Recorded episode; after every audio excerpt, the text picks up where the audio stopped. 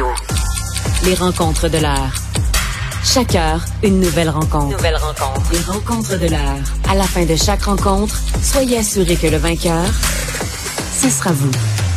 Cube Radio. Une radio pas comme les autres.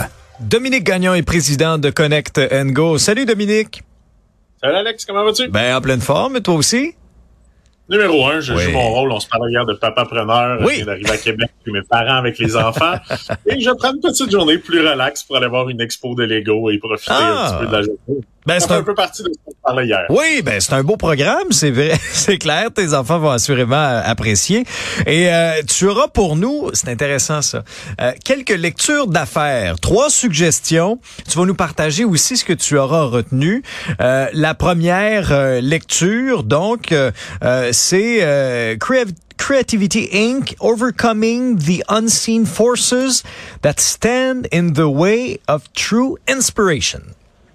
Le titre est quand même long. Est-ce que tu connais Ed Catmull? Je ne sais pas si tu sais. Non, éclaire-moi. Euh, T'es un fan de Histoire de jouets? Ah oui, c'est lui? le fondateur de Pixar. Ah! Donc, euh, hein, on oublie, c'est pas Steve Jobs qui a créé Pixar. Souvent, on associe énormément Pixar à Steve Jobs. Mais le fondateur de Ah. Pixar s'appelle Ed Camel, qui avait en fait un rêve qui était de réaliser le premier film d'animation par ordinateur au monde. Donc, c'est ce qu'il a fait, en fait, en partenariat avec euh, George Lucas, qui l'a conduit indirectement là, à fonder Pixar avec euh, Steve Jobs puis John Lasseter en 1986. Donc, euh, évidemment, ce film-là a changé complètement l'univers des films Ben, d'animation. Euh, ça a été un des, des plus grands succès de ce côté-là. Puis Creative Inc., c'est un livre vraiment qui parle un petit peu de cette histoire-là, de comment il a décidé de, de se lancer dans ce milieu-là. C'est vraiment un livre qui permet à tous les dirigeants qui ont envie d'amener leurs employés vers des nouveaux sommets, mais surtout qui recherchent aussi l'originalité.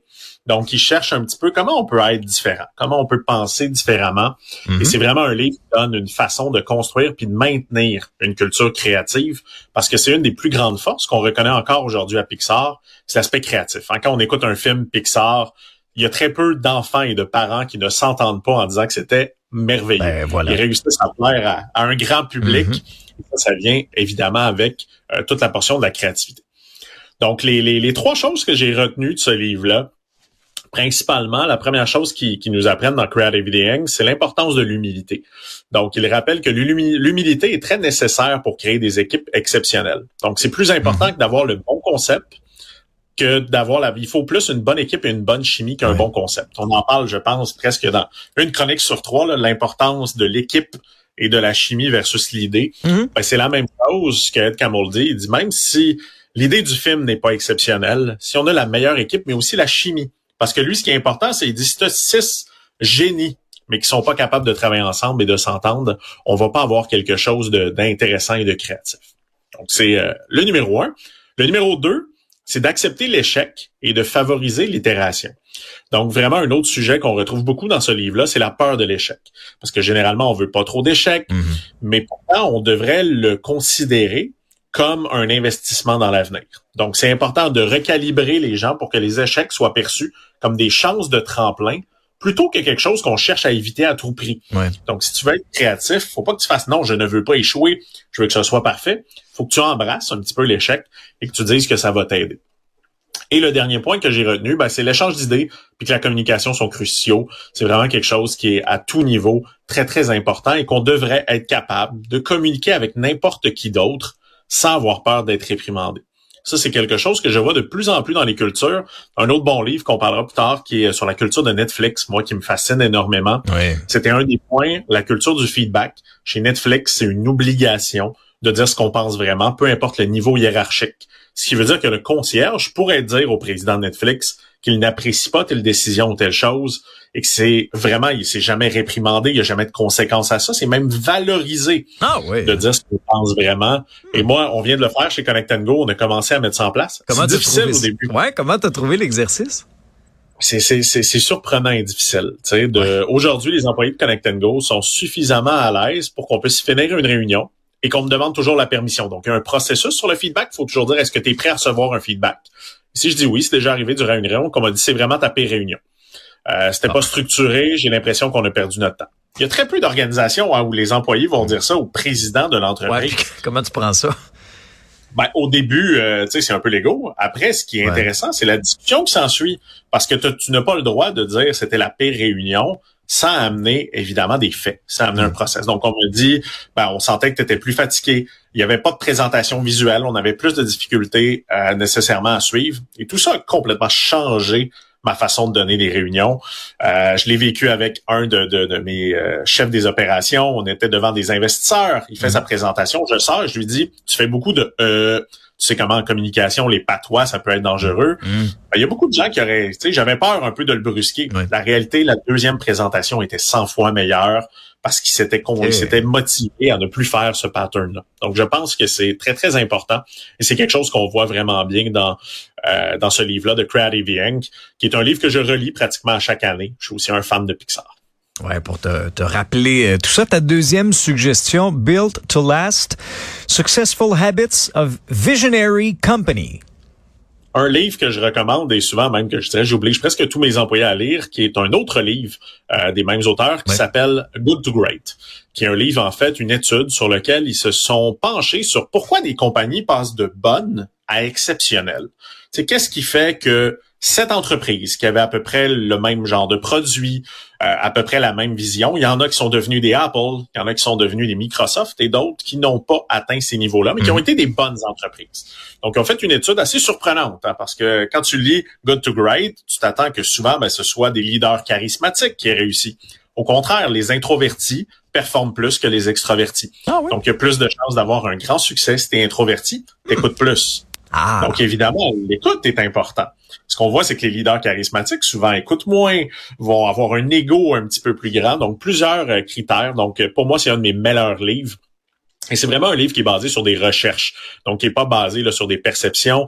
Donc le deuxième livre qui est Built to Last, qui est un livre qui suit six ans de recherche à Stanford University, euh, qui étudie vraiment encore une fois, c'est quoi les, les- la différence entre les gens euh, qui ont réussi, qui ont pas, et c'est quoi les points au niveau de l'entreprise? Puis dans les points que j'ai retenus, le premier que j'aime beaucoup comme analogie, c'est qu'ils disent arrêtez de donner l'heure, construisez des horloges. Donc, c'est une analogie simple de dire, c'est un peu à la pêche aussi, apprenez à pêcher plutôt que de donner Ouais, le poisson. C'est-à-dire que souvent, les entreprises qui vont très bien performer, ben, s'ils se font demander souvent l'heure, à place de donner l'heure, ils vont se mettre à dire, non, c'est le temps de construire une horloge, je vais la mettre, tout le monde va être capable d'avoir l'heure. Donc, il y a toute cette philosophie-là de construire des systèmes qui va permettre vraiment d'avoir l'information en continu, puis ça permet aussi évidemment de, créer des choses euh, de ce côté-là. L'autre chose, c'est l'importance de l'amélioration continue du développement. Donc, on doit toujours faire mieux. Puis si on veut réussir, on doit toujours se dire qu'on peut faire mieux. Et ça, c'est très, très important à l'intérieur de ça. C'est d'être un peu insatisfait. Et ça, c'est quelque chose de difficile. Moi, c'est quelque chose que je vis. Je mets le nouveau site Internet de Connect Go en ligne. 30 minutes après, je me dis qu'on aurait pu faire mieux. Je me dis qu'on pourrait changer Mhm. des choses. Mais parfois, je vois dans mes équipes des gens qui disent, ben, on vient de le mettre en ligne, tu devrais être content, tu Ouais. devrais être satisfait. Je pense que cette insatisfaction-là, c'est quelque chose qui va faire passer les entreprises de bonnes à très, très bonnes. Ouais. La troisième chose, et ça, c'est quelque chose que pas toujours accepte, c'est pour grandir, il faut se fixer un objectif fou qui semble presque impossible à atteindre. Il faut toujours avoir des actions continues. Ça me fait penser à Dominic Brown de chez Chocolat Favori. Mhm. Quand il a racheté Chocolat Favori, c'est une petite chocolaterie de Québec, hein, assez populaire. Et le jour 1, il a dit on va faire 100 millions de chiffre d'affaires. Tout le monde disait complètement fou. Tu sais, faire 100 millions de chiffre d'affaires, ça devait faire 2 millions peut-être à ce moment-là. Et il a toujours dit, ben moi je me mets des objectifs plus loin, mais je suis obsédé par les atteindre. Et il dit, je les communique publiquement. Donc il fait par exprès, là, sur la place publique, il dit, on va Mhm. faire 100 millions. Fait qu'il dit, si je le fais pas, ça va être un peu plus lourd de conséquences, hein, parce qu'on aime bien euh, dire aux gens qui ont réussi, euh, ouais, mais t'as pas été à la hauteur de ce que tu avais.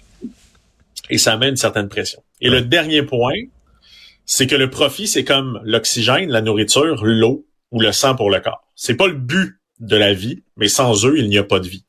Donc, l'importance aussi de reconnaître, et on l'a vu aujourd'hui, hier encore, euh, une grosse compagnie canadienne, a mis 30% de leurs salariés à pied, 400 personnes. On s'est parlé de Shopify, Mhm. 1000 Ouais, personnes. des grosses décisions. Là.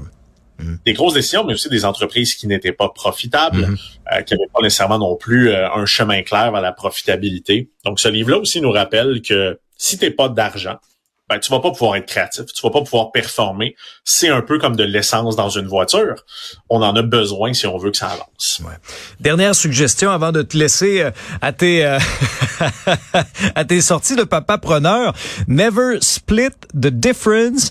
Negotiating as if your life depend on it. Donc négocier comme si notre vie en dépendait.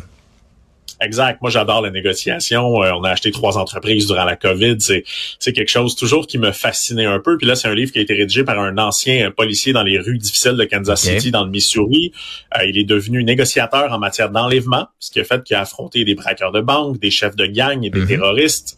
Donc, il y a vraiment une grosse expérience dans la négociation euh, criminelle, mm-hmm. mais il fait beaucoup de parallèles avec les affaires la première chose vraiment que j'ai aimé dans le livre et que j'ai retenu, c'est qu'au lieu de simplement utiliser la raison lors de négociations, il faut utiliser l'émotion. En fait, il le montre là à chaque fois pratiquement qu'il a réussi à résoudre, c'était pas par du raisonnement logique, c'était par de l'émotion. C'était par pense à ce que ta mère penserait de toi, pense à ce que tes enfants penseraient de toi en ce moment.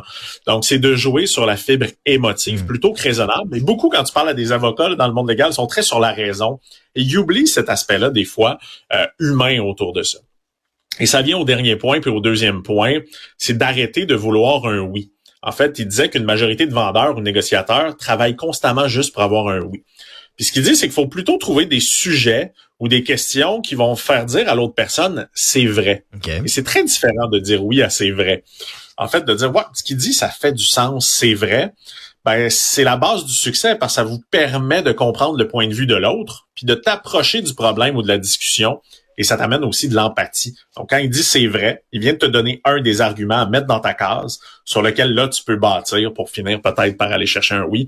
Donc, encore une fois, c'est le fun de voir des gens du milieu criminel, des gens du milieu créatif mais tout ça, c'est des apprentissages ben qu'on peut faire pour mieux performer comme dirigeant. Vraiment, euh, Dominique, j'apprends plein de choses. Je te dis, l'été passe trop vite. Euh, j'apprends énormément de choses avec nos discussions. C'est un vraiment une collaboration estivale que j'aurais beaucoup appréciée. Alors, Dominique, je te laisse. Je te laisse à tes occupations aujourd'hui. On refait ça demain. Salutations à toute la famille. à demain, bye.